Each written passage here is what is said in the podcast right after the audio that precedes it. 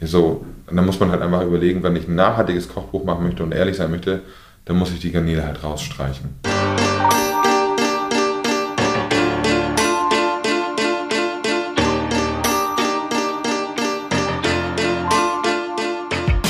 Wir wollen es alle und wir müssen es auch. Essen und trinken. Tagtäglich beschäftigen wir uns damit, was auf den Teller bzw. ins Glas kommt. Für die meisten von uns geht es um mehr als pure Nahrungsaufnahme. Essen ist eine emotionale, persönliche, kulturelle, ethische oder auch politische Angelegenheit. Daher will ich mal behaupten, dass jeder dazu eine Meinung hat. Herzlich willkommen zu Einmal alles bitte, einem Podcast vom Genussguide Hamburg. Zu Gast sind bei mir Köche, Promis, Foodies, Aktivisten, Unternehmer und, und, und. Mein Name ist Jasmin Schamsi, ich bin Food- und Kulturjournalistin bei der Szene Hamburg und möchte euch gerne Menschen vorstellen, die uns alles geben. Starke Meinungen, Gefühle und Insidergeschichten.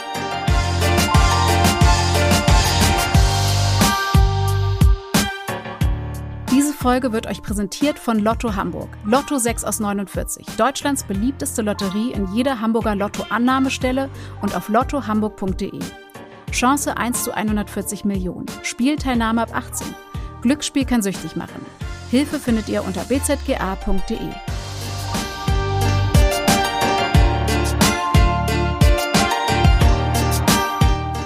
Fisch und Nachhaltigkeit, das ist gerade ein hochbrisantes Thema. Und zwar deshalb, weil es mit so vielen zusammenhängt. Als ich diese Folge vorbereitet habe, ist mir außerdem klar geworden, dass es keine pauschalen Antworten oder einfachen Lösungen gibt. Ob man mit einem Fischer, einem Meeresbiologen oder einem Händler spricht, macht offenbar auch einen großen Unterschied. Interessant finde ich, dass sich die meisten von uns mit dem Thema Fisch kaum auskennen. Mein Kollege gestand mir vor kurzem, dass er den Fischverkäufern blind vertraue. Bei Fleisch sei er kritischer. Komisch. Woran liegt das? Für diese Folge habe ich jemanden getroffen, der zwei Fliegen mit einer Klappe schlagen möchte. Ein guter Fischhändler zu sein und gleichzeitig Aufklärungsarbeit in Sachen Nachhaltigkeit zu leisten. Sebastian Bayer, ein hühnhafter Mann mit Vollbart, großen blauen Augen und nuschligen norddeutschen Dialekt. In der Hamburger Gastroszene ist er gut vernetzt. Hauptsächlich versorgt seine Familie aber vor allem Hamburg-Bergedorf seit 30 Jahren mit frischem Fisch, neben den Wochenmärkten auch in einem Ladengeschäft in Börnsen. In der hauseigenen Fischmanufaktur werden täglich mehrere Salate vorbereitet, Fische filetiert, nach dem Dry-Age-Verfahren veredelt und vieles mehr. Seit Sebastian Bayer ans Geschäft seines Vaters eingestiegen ist, weht ein neuer Wind. Wer bei ihm einkauft, wird keine 0815-Ware finden, schon gar keinen Zuchtlachs oder Thunfisch. Also ich traue mich das halt zu machen und das hat zu Anfang auch viele Kunden gekostet. Als wir angefangen haben, das zu machen vor 15 Jahren, haben die uns die Leute noch einen Vogel gezeigt. Mittlerweile sagen die ja vielen Dank für die Info. Früher sind die dann woanders hingegangen. Wie, ich kriege das und das nicht, ich kriege keinen Lachs, ich kriege keinen Rotbarsch. Gehe ich halt woanders hin. Dann Thunfisch, haben wir vor anderthalb Jahren komplett aus dem Sortiment rausgenommen das war dann auch mal so, äh, als ich aufgemacht hatte, habe ich dann durchaus noch gedacht, das gibt äh, für mich war, war das okay. Da hatte ich Yellowfin Thunfisch, irgendwie dann kam aus Sri Lanka, da gibt es noch gute Bestände. Und dann über die Jahre habe ich dann halt immer, also der wurde auch viel gekauft, die Leute kamen dann an und ah, Herr Bayer, Sie haben so ein nachhaltiges Konzept, wir haben davon gehört, wir kommen extra aus Hamburg hierher oder aus Berlin, aus Bremen. Ähm, oh, Thunfisch haben Sie auch. Und das war immer so, ja, aber geil ist das eigentlich nicht. Und dann weißt du halt ganz genau, der Blauflossen-Thunfisch, das liest man ja immer mehr, gibt es nur ein Prozent der ursprünglichen Bestände. Ob das nochmal möglich wäre, den zu retten, ist halt fraglich. Das ist ein Wanderfisch, der wandert halt immer quer im ganzen Atlantik ins Mittelmeer und immer sein ganzes Leben lang wandert er. Der ist also nicht in einer Region. Und überall wird er abgefischt. Und wenn der weg ist, dann stürzen sich alle auf den Yellowfin-Thunfisch. Und dann ist der auch bald weg. Und da haben wir halt gedacht, okay, nee, machen wir halt nicht mehr ähm, nur auf Bestellung. Das muss halt was Besonderes sein. Bestimmte Fischsorten ganz zu verbieten, findet Sebastian Bayer kontraproduktiv. Sein Weg aus der Zwickmühle erklärt die Kunden auf und bietet Alternativen an. Letztendlich musst du dann das Vertrauen der Kunden dann dir erarbeiten und irgendwann kommt das dann dazu, dass die sagen, okay, wir kommen jetzt gezielt zu Ihnen. Wir sind vielleicht auch bereit, mehr Fisch, äh, mehr für, für den Fisch auszugeben. Im besten Fall kommen sie dann aber halt auch nicht so häufig, weil ich sage ja, wir sollen weniger Fisch essen. Also esst weniger Fisch, heißt, esst halt auch viel bewusster Fisch. Das heißt, er geht in ein Fachgeschäft und fragt kritische Fragen. Alles, was man fragen möchte, sollte man sich trauen. Und wenn der Fischhändler das nicht weiß, gilt es halt nicht, das zu verurteilen, sondern zu sagen, es wäre schön, wenn Sie mir eine Information einholen können, vielleicht bis nächste Woche. Dann möchte ich gerne das und das für nächste Woche haben. Wenn Sie mir das besorgen können oder Informationen anholen können, wäre das ganz toll. Man darf halt immer nicht erwarten, dass sie das alles wissen. Also In meinem Gewerbe macht man das, was man macht, schon seit 200 Jahren. Und dann wird auch nichts hinterfragt. Also, das muss man sich mal auf der Zunge zergehen lassen. Ein Fischhändler, der sagt, esst weniger Fisch und stellt unbequeme Fragen. Einer, der sich unermüdlich informiert, um bezüglich gefährdeter Fischbestände immer auf dem Laufenden zu sein. Sowas spricht sich natürlich rum. Sebastian Bayer sagt, seine Kundschaft bestehe mittlerweile zu 90 Prozent aus Stammkunden. Und von Corona habe sein Geschäft im Gegensatz zu anderen Branchen sogar noch profitiert. Die Leute hatten ja auch Zeit, die konnten ja nur einkaufen gehen. Und die fanden es geil, eine Stunde in der Schlange zu stehen. Wir haben ja wirklich Tage gehabt, wo die Leute wirklich eine Schlange hier bis zur Straße, bis zu so ein kleines Ereignis gewesen, ne? Ja, genau. Wahrscheinlich einfach so wieder Leute sehen, genau. wieder irgendwie unter Leuten sein. Und ich mal so vor zwei Jahren, als ich aufgemacht habe, habe ich schon genauso viel gequatscht wie jetzt. Mit den Leuten dann erklärt und dann haben, sind auch viele rausgegangen, das dauert mir zu lang. Und diesmal fanden sie es halt großartig. Weil jeder hat halt die gleiche Aufmerksamkeit bekommen und die wurden dann nicht durchgepeitscht. Und dann haben sie, ich habe Kunden gehabt, die haben eineinhalb Stunden Fahrt hier dann in, in Kauf genommen. Die haben sonst sind gependelt von der Arbeit nach Hause. Da war ja nun Homeoffice, sind trotzdem hierher gependelt, zweimal, dreimal die Woche. In unserem Gespräch verrät er mir, dass ihm Kunden, die mehr als einmal die Woche kämen, gar nicht so recht seien. Über die Aufmerksamkeit, die er für sein Konzept bekommt, freut er sich natürlich trotzdem. Ebenso über das Vertrauen der Kundschaft in seine Expertise. Vor allem schwangere Frauen seien ihm für die ein oder andere Info dankbar. Ich habe ja oft schwangere Frauen dann auch hier und sagen, ja, wir sollen uns hier viel mit Omega-3-Fetten und so ernähren und ja, haben die den Lachs? Nee, habe ich nicht. Oh, was gibt es denn für eine Alternative? Ich so, alles ist besser als Lachs. Ne? Die haben da halt Polyphosphat, die haben Etoxiquine im Fleisch, das ist hochgradig krebserregend und geht durch die Blut-Hirn-Schranke, das ist, geht aufs ungeborene Kind über. Aber die sagen ja alle, ja, das ist halt die Fischindustrie, die sagt natürlich, man soll Lachs essen, weil das ein riesen Wirtschaftszweig ist. Ne? Und dann erkläre ich denen das ja ganz in Ruhe und dann sind die halt echt, ja geil, so ein Info kriege ich sonst nirgendwo. Selbst im Internet steht das so und im Internet glauben die Leute alles. Und dann könnte ich ja auch, ich könnte mir ja auch einfach entspannt machen und sagen, ja, ja, nimm sie mal Lachs. Die Leute würden mir ja glauben. Also ich könnte ja auch scheiße Gold machen, aber die merken halt, dass man hier ehrlich bedient wird und ehrliche Beratung bekommt. Und manchmal sind die Antworten so ein bisschen unbequem, aber das macht das Ganze vielleicht auch ein bisschen authentischer. Natürlich habe ich mich sofort gefragt, woher der Fischhändler seine Infos hat. Manchmal zitiert er aus Gesprächen mit befreundeten Fischern, mal aus amerikanischer Fachliteratur oder er bezieht sich auf das Thün-Institut. Als Bundesforschungsinstitut für ländliche Räume, Wald und Fischerei wirkt es an der Schnittstelle von Wissenschaft, Politik und Gesellschaft. Mit dem Experten für Fischereiökologie, Professor Hahnel, nehme ich Kontakt auf. Was sagt er zum Beispiel zu möglichen Schadstoffen in fettreichen Fischen wie Lachs? Professor Hahnel relativiert die Aussage des Fischhändlers. Für ihn überwiegen die gesunden Inhaltsstoffe, zudem würden Fischprodukte regelmäßig auf Schadstoffe kontrolliert. Sebastian Bayer schickt mir dann aber noch zwei Links mit einer kritischeren Haltung, wovon einer auf eine Greenpeace-Studie verweist und der zweite auf eine Sendung der ZDF-Umweltreihe Planet E. Beide verlinke ich euch in den Show Notes. Weiter geht die Recherche mit einem der beliebtesten Speisefische, dem Kabeljau bzw. Dorsch, wie man ihn in der Ostsee nennt. Sowohl in der Ostsee wie auch der Nordsee sind die Bestände rückläufig. Wie löst der Fischhändler das Problem für sich? Wenn ich jetzt zum Beispiel sehe, ich gucke auf die Auktion und ähm, da gibt es halt immer auch Ostseeware, die angeboten wird. Und ich sehe, dass halt nur noch kleine Dorsche gefangen werden, seit Monaten. Da gibt es halt immer die Nuller, die Einser, die Zweier, die Dreier, die Vierer, die Fünfer. Die Fünfer, das sind die kleinsten. Und dann steht sozusagen immer, was, das, welches Boot kommt gerade rein, was haben die drauf, welche Größe haben die. Es gibt nur noch Vierer und Fünfer. Keine Nuller mehr, Nuller gar nicht mehr. Das sind die ganz großen Dinger.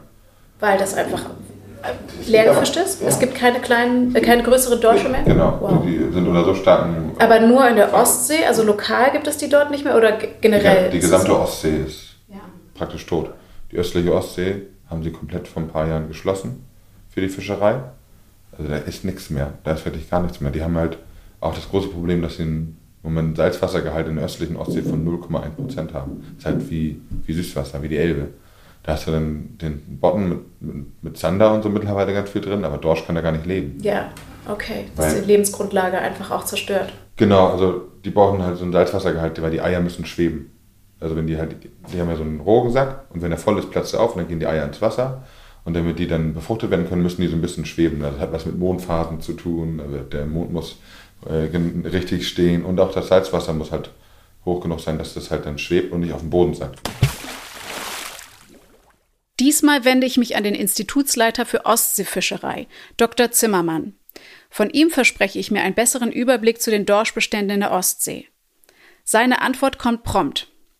Es gibt in der Ostsee zwei Dorschbestände. Dem östlichen Bestand geht es miserabel. Wir halten ihn für kollabiert, weil selbst bei einer kompletten Einstellung der Fischerei keine Erholung absehbar ist. Ursache für den aktuell schlechten Zustand ist offenbar die Sauerstoffarmut in den tiefen Becken der Ostsee. Dem Dorsch der westlichen Ostsee, der lebt zwischen den dänischen Inseln bis Bornholm, geht es etwas besser. Er war vor allem wegen zu hoher Fangmengen 2015 kollabiert. Ein einziger starker Nachwuchsjahrgang 2016 führte dann aber, zusammen mit einer starken Reduzierung der Quoten, zu einer Erholung. Leider sind alle folgenden Jahrgänge wieder schwach, sodass der Bestand erneut abnimmt und die Fangmengen voraussichtlich wieder gesenkt werden müssen. Ja, einfach super schwierig, das einzuschätzen alles. Man, kennt, man weiß über Fisch immer viel zu wenig, um da immer gute Entscheidungen zu treffen. Aber für mich ist dann die Entscheidung eher, ganz auf Dorsch zu verzichten. Das machen wir schon seit Jahren, dass wir sagen, nee, lassen wir mal sein und gucken wir mal, wie die Quoten aussehen. Weil auch in den letzten zehn Jahren sind die, die Bestände halt immer weiter runtergegangen. Der regelmäßige Austausch mit den Fischern ist Sebastian Bayer wichtig. Namentlich mit dem Elbfischer Lothar Bucko aus York und mit Eckhard Panz aus der Lüneburger Heide. Er vergleicht sie mit Jägern, die Fischbestände schützen und regulieren. Seit Jahren engagiert sich Lothar Bucko übrigens auch politisch. Auslöser dafür sind die ökologischen Folgen der Elbvertiefung. Die letzten 20 Jahre haben die Politiker in, in Hamburg und Niedersachsen nur damit verbracht, die Elbe irgendwie das durchzubekommen, die Elbe zu vertiefen. Um jeden Preis, damit die großen Frachter da durchkommen. Und dann muss man sich vorstellen, dass sie die Elbe ausbaggern. Das sieht man ja auch in, bei mir in Geestach, wenn man mal längs fährt, dann baggern sie die Elbe aus. Und wo hauen die den Scheiß wieder raus? In Cuxhaven. Und dann wird es wieder zurückgespült. Na, dadurch hast du eine Verschlickung der Elbe. Und ähm, durch die Verschlickung können halt viele Fische gar nicht mehr ableichen. Mhm. Ähm, die versandet sozusagen richtig. Äh, wenn du jetzt zum Beispiel auch mal eine Lachs- oder eine Meerforelle nimmst, die brauchen so ein bisschen diese Kieselsteine, um dann so ein Loch zu graben, die Reihe hereinzulegen und schütten das zu. Und es gibt eine richtige Verschlickung der Elbe. Da ist gar kein Leben mehr möglich. Dann gibt ganze Elbteile, die so verschlickt sind, dass da auch gar kein Sauerstoff mehr drin ist. Und ich meine, wir haben hier die Grünen bei uns im, im Senat in Hamburg ja auch. Die sind schwärzer als die CDU. Da kümmert sich keiner darum, dass die Elbvertiefung schädlich ist. Weil die Wirtschaft ist wichtiger. Und dann vor ein paar Jahren kam so ein Holländer und hat dann einen Vortrag gehalten da in Hamburg und hat denen gesagt, ja, Leute, was macht ihr eigentlich mit der Kulbandbrücke? Weil die nächsten Schiffe sind noch größer. Da bringt auch die Elbvertiefung gar nichts mehr, die kommen unter der Kulbandbrücke gar nicht mehr durch. Das heißt, die haben jetzt 20 Jahre lang die ganze Elbe kaputt gemacht und äh, in absehbarer Zeit kommen die nicht unter der Kulbandbrücke durch.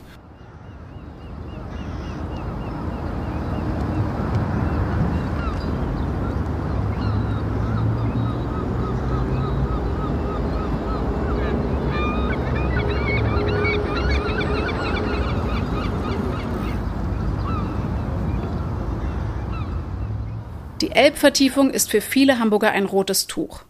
Und der Druck auf den Senat, sich diesem Problem ernsthaft anzunehmen, wächst. Anfang Juni hat der Bund nun angekündigt, gemeinsam mit den Ländern Schleswig-Holstein, Hamburg und Niedersachsen ein grundlegend neues Konzept zur Bewältigung der Verschlickung zu entwickeln.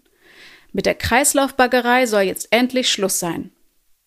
Ich kann euch an dieser Stelle übrigens eine alternative Hafenrundfahrt vom Förderkreis Rettet die Elbe empfehlen, falls ihr euch zur Hamburger Umweltpolitik weiter schlau machen möchtet.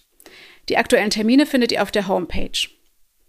Mir stellt sich jetzt noch eine andere Frage.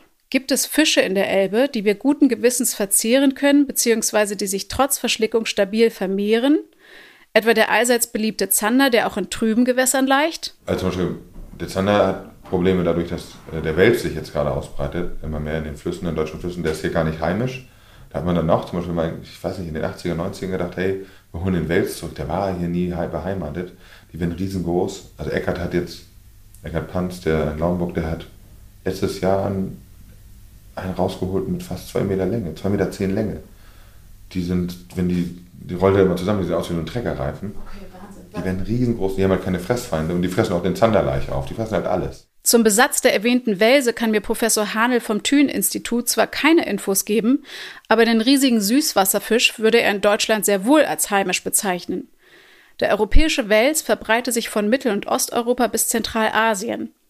Und der Zander, der würde zwar in trüben Gewässern gerne laichen, aber gegen Verschmutzung reagiere der durchaus sensibel. Es gibt aber tatsächlich einen Fisch in der Elbe, der extrem widerstandsfähig und anspruchslos ist, was die Wasserqualität betrifft. Aber ich habe zum Beispiel regelmäßig Karpfen aus der Elbe. Mega anpassungsfähig. Ja. Mhm. Ähm, zum Beispiel ein Karpfen braucht so 23 Grad Wassertemperatur fast. damit er ableichen kann. Es ist natürlich scheiße kalt gewesen. Und was macht der dann? Der, die packen ja ihre ganze Energie rein, um Eier zu bilden. Und wenn sie die Eier dann sozusagen nicht abwerfen können, dann bilden die sich wieder zurück, dann verzehren die die selbst. Also die sind einfach mega anpassungsfähig. Die kannst du halt genau in so einen Teich reinschmeißen, kannst du füttern. Die vermehren sich schnell. Und das ist ja die älteste Aquakultur der Menschheit. Sozusagen haben die Chinesen haben das ja schon gemacht. Da gab es das von den ersten, wo ja heutzutage halt über nachhaltige Kreislaufsysteme gesprochen wird. Das war halt ganz normal. Da hast du irgendwelche äh, Büsche gehabt, wo Seidenraupen drin gelebt haben. Die haben die Blätter gefressen, haben das äh, ausgeschieden, haben sich verpuppt. Die Kokons sind ins Wasser gefallen, die Blätter sind ins Wasser gefallen, der Kot ist ins Wasser gefallen, da ist der Karpfen gefressen. Der Karpfen hat äh, Dung ausgeschieden und dadurch sind die Pflanzen wieder weitergewachsen. Und dann irgendwann, wenn der Karpfen groß genug war, haben wir ihn rausgeholt, geschlachtet. Also ich muss sagen, ich habe recht wenig Erfahrung mit dem Geschmack von Karpfen mhm, ja. gemacht. So, wie schmeckt Karpfen? Wie, wie bereitet man den am besten zu? Also aus der Elbe zum Beispiel, der, ist, hat, der hat ja richtig viel von dem Blutfarbstoff, von dem ähm, Hämoglobin, Hämoglobin, genau. Und der hat dann echt so einen Fleischcharakter eigentlich schon. Also ähm, viele denken immer, das schmeckt muffig und modderig. Das kommt natürlich aber auch dadurch, dass halt manchmal diese Karpfen, die gezüchteten Karpfen dann irgendwo mit Maisfütterung, die haben dicke gelbe Bäuche, die schmecken wirklich schrecklich. Und das Wasser ist auch nicht sauber, schmecken dann wirklich schmodderig. Aber äh, Karpfen schmeckt echt, also so ein, es gibt so einen Holsteiner Spiegelkarpfen, der schmeckt nussig und lecker, hat natürlich ein paar Megreten, aber auch nicht so massig viele. Also vielleicht gut für eine Suppe oder so? Ja, du kannst, halt, ja du kannst ihn auch schon äh, frittieren, du kannst ihn auch backen. Also äh, in der Steiermark kriegst du den halt ähm, mit Semmelbröseln und dann aus, ausgebacken in der Pfanne. Das ist richtig lecker. Man kann die auch so stekern, dass die Gräten werden dann klein geschnitten, dann merkst du die halt nicht mehr. Es gibt auch Filetiertechniken, die natürlich keiner mehr kennt, um die Gräten größtenteils rauszubekommen. Fürs Filetieren hat heute niemand mehr Zeit, sagt Sebastian Bayer. Dass jemand mal einen ganzen Fisch bestelle, sei eine absolute Seltenheit. Zwar ist Nose to Tail das neue Ding, aber den Aufwand will dann doch niemand betreiben. Selbst Gastronomen würden aus den vermeintlichen Resten höchstens mal einen Fischfond kochen. Für all diejenigen da draußen, deren Ehrgeiz jetzt geweckt wurde, Sebastian Bayer bietet seit kurzem entsprechende Workshops in seinem Laden an. Also wir haben jetzt zum Beispiel mal eine Sülze gekocht aus Fischköpfen, die so süß-sauer eingelegt ist. Das ist ja auch immer wichtig, dass man so den Geschmack der Menschen trifft, das, was, was man kennt. Also musst du gucken, was machst du aus dem Fisch, was nicht zu exotisch ist, was die Leute kennen. Sülze kennen die her, so Kaiserfleisch und sowas. Wir machen Kaiserfleisch vom Fisch oder so ein Sauerfleisch vom Fisch. Ja. Das kannst du halt dann ohne tierische Gelatine machen oder diese Gelatineblättchen. Aber du kannst zum Beispiel äh, das Kollagen aus der Haut vom Fisch nehmen oder aus dem Bäckchen, ist auch Kollagen drin. Kannst halt genauso, kannst spannend. du richtig spannend. Oder den Schinken, den ich ja produziere aus den Schwanzstücken. Ich mache ja diesen Schinken vom Fisch. Ähm, da machen wir nicht, nicht nur eine Frikadelle draus, sondern wir teilen die Stücke ab, die man eh nicht so gut verkaufen kann. Bauchstücke, machen wir Speck draus. Der wird luftgetrocknet über teilweise vier, fünf Monate. Die Schwanzstücke halt auch, da machen wir richtig luftgetrockneten Schinken und Speck von.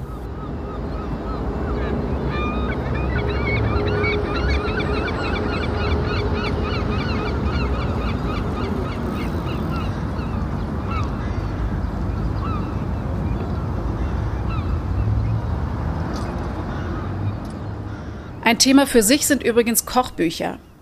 Ist euch schon mal aufgefallen, dass da eigentlich immer dieselben Fischsorten stehen? Kabeljau bzw. Dorsch, Garnelen, Seelachs, Dorade, Zander. Warum ist das so? Was ich halt vermisse bei Kochbüchern ist halt, dass man, dass dort Alternativen aufgezeigt werden. Also den, die nehmen halt ganz gerne Fischsorten, die du überall bekommst, also dem Discounter. Und so ein Dorsch ist natürlich auch so ein Fisch, den kriegst du auch tiefgefroren überall, weil es weißes Fleisch, den kann man, das ist ein super Industriefisch. Und Riesengarnelen, klar, ist billig und die Leute stehen drauf. Am besten in dem Risotto eine scheiß Garnele drin. Und da geht es auch nur um die Konsistenz. Und das schmeckt dann an nichts, die Dinger. Aber es wäre zum Beispiel die Möglichkeit zu sagen, ähm, wenn man jetzt unbedingt diese Garnele mit aufnehmen möchte, achten Sie dabei äh, aus Wildfang, der nicht aus großen Industriefischereien kommt. So, dann kann das nur ein Prozent der Bevölkerung oder der, der, der Leser kann das also kaufen. Weil die meisten haben keinen Zugang zu einem guten Fischgeschäft. Und dann gibt es ja immer Leute, die denken dann, ja, Wildfanggarnele ist dann halt nachhaltiger als das Zuchtgarnele. Stimmt aber halt nicht. Wenn du halt überlegst, aber diese die ähm, großen Trawler, die, die aus dem Pazifik, diese Riesengarnelen, die dann viel diese Black Tiger Garnelen rausholen. Ich weiß nicht, ich fand dann irgendwann, das sind Schleppnetze, die werden 36 Stunden lang hinterhergezogen und die Boote sind monatelang unterwegs. Die werden also an Bord eingefroren. Dann werden sie oft ans chinesische Festland gebracht. Da werden sie dann in Fischfabriken zu Menschen unwürdigen, das ist ja das nächste, so die Arbeitsbedingungen dann. Da arbeiten immer mehr nordkoreanische Leiharbeiter. Und dann gibt es natürlich auch so die Geschichte mit den Uiguren. Das sind ja die billigsten Arbeitskräfte, die kriegen gar keinen Lohn oder so einen symbolischen Lohn. Ähm, so, dann werden die dann halt verarbeitet, schön mit Polyphosphat bearbeitet äh, und Antioxidantien und nochmal eingefroren. Dann hast du dann 30, 40 Prozent Fremdwasser noch an der Garnele, was die auch unglaublich teuer macht. Aber der Preis ist erstmal, sieht ganz günstig aus. Dann hast du eine Wildfanggarnele, die halt ein Jahr alt ist, die mit Grundsteinnetzen gefischt wurden, wo das ganze, der Meeresboden zerstört wird und wo Menschen ausgebeutet werden. So, und dann muss man halt einfach überlegen, wenn ich ein nachhaltiges Kochbuch machen möchte und ehrlich sein möchte, dann muss ich die Garnele halt rausstreichen. Kurz zu den Fangmethoden. Auf der Internetseite von Greenpeace findet man dazu eine gute Übersicht. Grundschleppnetze beispielsweise werden über den Meeresboden gezogen, wobei die Ketten oder Metallkugeln an der Netzunterseite die auf dem Grund lebenden Fische und Garnelen aufscheuchen und sie dadurch ins Netz locken. Das ist aber nicht alles. Leider werden durch diese Fangmethode auch ganze Ökosysteme zerstört, Korallenriffe beispielsweise. Aber zurück zu den Kochbüchern. Sebastians Vorschlag wäre, Alternativen aufzulisten. Nach dem Motto, dieses Rezept funktioniert wunderbar mit Kabeljau oder Dorsch, aber wenn man eine gute regionale Quelle hat, kann man genauso gut auch einen schönen Hecht oder eine Bachforelle nehmen. Ob er mir eine gute Übersicht zu diesen besagten regionalen Quellen empfehlen könne, habe ich ihn gefragt. Konnte er leider nicht. Also es gibt halt gibt diesen, diesen Guide von Greenpeace. Ja, genau. Und der ist halt aber auch dann einfach viel zu allgemein. Und der ist auch unglaublich ähm, niederschmetternd, weil man ja eigentlich da das Gefühl hat, ich kann eigentlich gar nichts mehr essen. Ja, das ist ja das Problem, aber dann hören die Leute auch irgendwann nicht mehr zu. Also das ist natürlich, wenn man das jetzt befolgt, was Greenpeace sagt, dann macht man garantiert nichts falsch. Aber es bringt ja immer nichts, den Leuten zu zeigen, was alles scheiße ist, sondern es muss man den Leuten mal zeigen, was gut ist. Es gibt ja Alternativen. Es gibt richtig gute äh, Teichwirtschaften in Deutschland, familiengeführt zum Beispiel auch, oder einfach nicht so große, die nachhaltig arbeiten. Die gibt es hier in der Nähe? Ja, ich nenne immer super gerne zum Beispiel Bennecke, der steht auf dem Isenmarkt, steht da auch, immer freitags. Die macht die besten Forellen und Saiblinge, ich würde sagen fast deutschlandweit, also auf jeden Fall die Bachforellen, irre gut. Und da, die Aufzucht vom Ei bis zur Schlachtung, alles in diesem Betrieb. Aber ich muss auch sagen, wenn ich jetzt zum Beispiel Fisch einkaufen gehe in einem Fischladen in Hamburg, mhm. so, dann wird mir diese Auswahl ja auch nicht geze gezeigt. Also ich, ich weiß nicht, ich habe da glaube ich noch nie einen Hecht gesehen oder zumindest ist mir nicht aufgefallen. Oder ja. Karpfen oder so. Weißt du, es werden ja auch tatsächlich die, die, die, bekanntesten Stücke werden da ganz prominent irgendwie in die Mitte mhm. gelegt, schön auf Eis. Ja, ja, genau. Und der Kunde wird halt nicht an die Hand genommen. Also klar kann der irgendwie den Karpfen kaufen und dann guckt er in einem Rezeptbuch und dann findet er noch von seiner Urgroßmutter irgendwie als Karpfenblau. Hat er eigentlich keinen Bock drauf, weil das ist ja auch aus der Zeit gefallen. Was ist das? Karpfenblau ist halt einfach so gekochter Karpfen. Ja. Oder gedünstet mit Essig, deswegen wird das ja dann so ein bisschen blau. Mhm. Das ist der Schleim vom Fisch. Das ist halt aus der, aus der Zeit gefallen. Schmeckt lecker, aber da kriegst du halt kein Leut, keine Leute dazu, das mal nachzukochen. Und das ist halt dieses einfach, der Wille ist halt da, aber wie? Aber vielleicht muss man auch erstmal Aufklärungsarbeit leisten. Und wenn ich das richtig mitbekommen habe, arbeitest du auch viel mit Sternegastronomien zusammen. Da ist ja bestimmt das Interesse groß. Oder wie ist da, oder was hast du da für Erfahrungen gemacht? Also mhm. Also Achten die auf sowas oder ist da, wollen die dann am Ende doch auch immer wieder den Steinbutt und den, äh, die Scholle und was weiß ich? Also das ist genau, also ich habe jetzt mit einem Kollegen mit, äh, mit Michael Wickert äh, von Blut und Späne, der, den kennt man aus Berlin eigentlich ganz gut, eine Beratungsfirma gegründet, die Good Fish Guys, überhaupt nicht, nicht prominent aufgetreten, aber spricht sich halt in der Szene so rum. Ähm, viele benutzen halt das Wort Nachhaltigkeit, was auch gerade modern ist und reiten auf diesen Zug mit und merken jetzt plötzlich, kommen mehr Fragen auf. Es gab ja diese Seaspiracy-Dokumentation und da kommen natürlich Fragen auf, die plötzlich kein Gastronom beantworten kann. Ist auch schwierig, aber das Thema ist einfach so umfangreich da kann man so viele Fehler machen. Und dann hast du natürlich Köche, die den besagten Steinbutt immer haben wollen, aber die haben in ihrer Ausbildung auch nichts anderes gelernt. Also die, die Kochausbildung ist halt einfach, einfach schlecht in Deutschland. Äh, man hat ja vor ein paar Jahren, gab es noch die Möglichkeit irgendwie oder die Idee, dass man so einen Meistertitel gibt. Hat man damals nicht gemacht, es gibt ja keinen Meistertitel für diese Ausbildung. Ähm, es gab früher ja auch Köche, die nur Fisch gelernt haben, die halt eine Ausbildung nur zum Fischkoch gemacht haben. Äh, in Frankreich gibt es ja auch immer noch, aber es wird immer weniger. Ähm, ähm, Passionné. Der Passionné, genau. Und äh, Ja, also es gibt da keine, keine Aufklärung sozusagen. Das heißt, wenn die es lernen, kennen sie halt nur ihren Steinbutt, ihren Lachs, ihre Tiefkühlgarnelen. Das sind halt Sachen, die man gut kalkulieren kann, die immer gleich sind vom Preis. Am besten noch einen schönen Steinbutt aus der Zucht aus Spanien. Da ist der Preis nämlich auch immer konstant. So, und äh, da gibt es also auf jeden Fall Leute, die würden es halt gerne machen. Äh, dann ist es natürlich aber der Handel, der halt, wie ich schon gesagt habe, auch der Großhandel, der auch träge ist. Der macht halt das, was läuft und was einfach ist. Ist auch alles zu verstehen. Aber wir machen, äh, wir nehmen halt die Gastronomen an die Hand, bieten diese Workshops an. Wir bauen einen Nachhaltigkeitsplan eigentlich immer für äh, ein halbes oder für ein ganzes Jahr auf, regional spezifisch, dass wir also auch mit Händlern und mit direkten Erzeugern, mit Fischern sprechen. Was gibt es in welcher Zeit? Welcher Fisch ist wann in der Laichzeit? Was kannst du zuverlässig besorgen? Und wie bereitet ihr den Fisch an dich zu? Was machen wir denn jetzt als Verbraucher oder auch Gastronom aus all den Infos? Werden wir zukünftig mehr Fragen stellen? Auf Fisch verzichten? Nur noch zertifizierte Fischprodukte kaufen? Wie sieht es denn beispielsweise mit dem weit verbreiteten MSC-Siegel aus? Letzte Frage: MSC-Siegel. Vertrauenswürdig oder nicht? Äh, kurz, nein. Weil das ist halt immer dieses mit diesen einfachen Antworten. Generell ist das mit dem MSC mal eine coole Idee gewesen. Und ähm, letztendlich ist es aber halt auch ein gewinnorientiertes Unternehmen. Ähm, Grund, einer der großen Gründer ist Unilever gewesen. Muss man nicht viel zu sagen.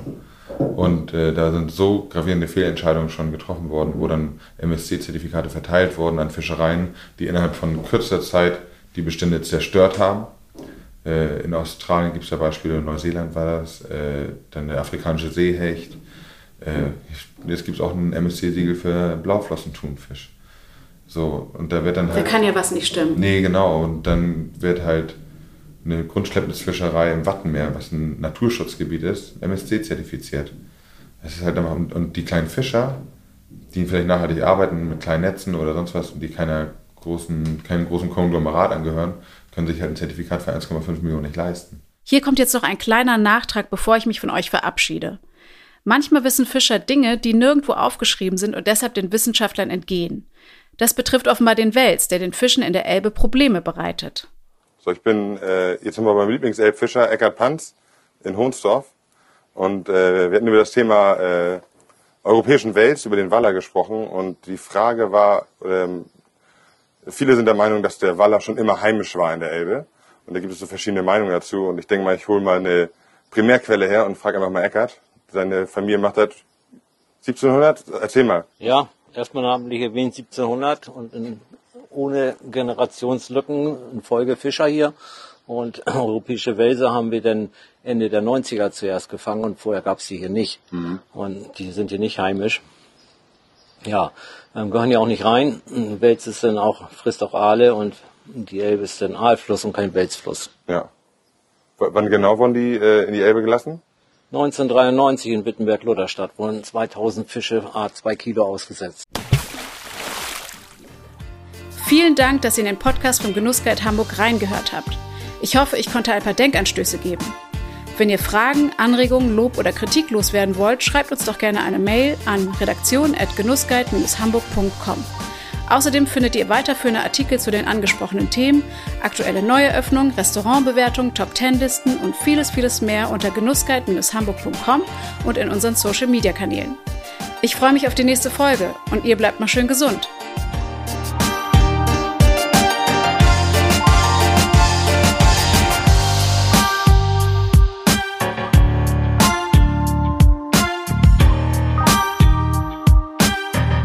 Wir bedanken uns für die Unterstützung dieser Folge bei unserem Partner Lotto Hamburg.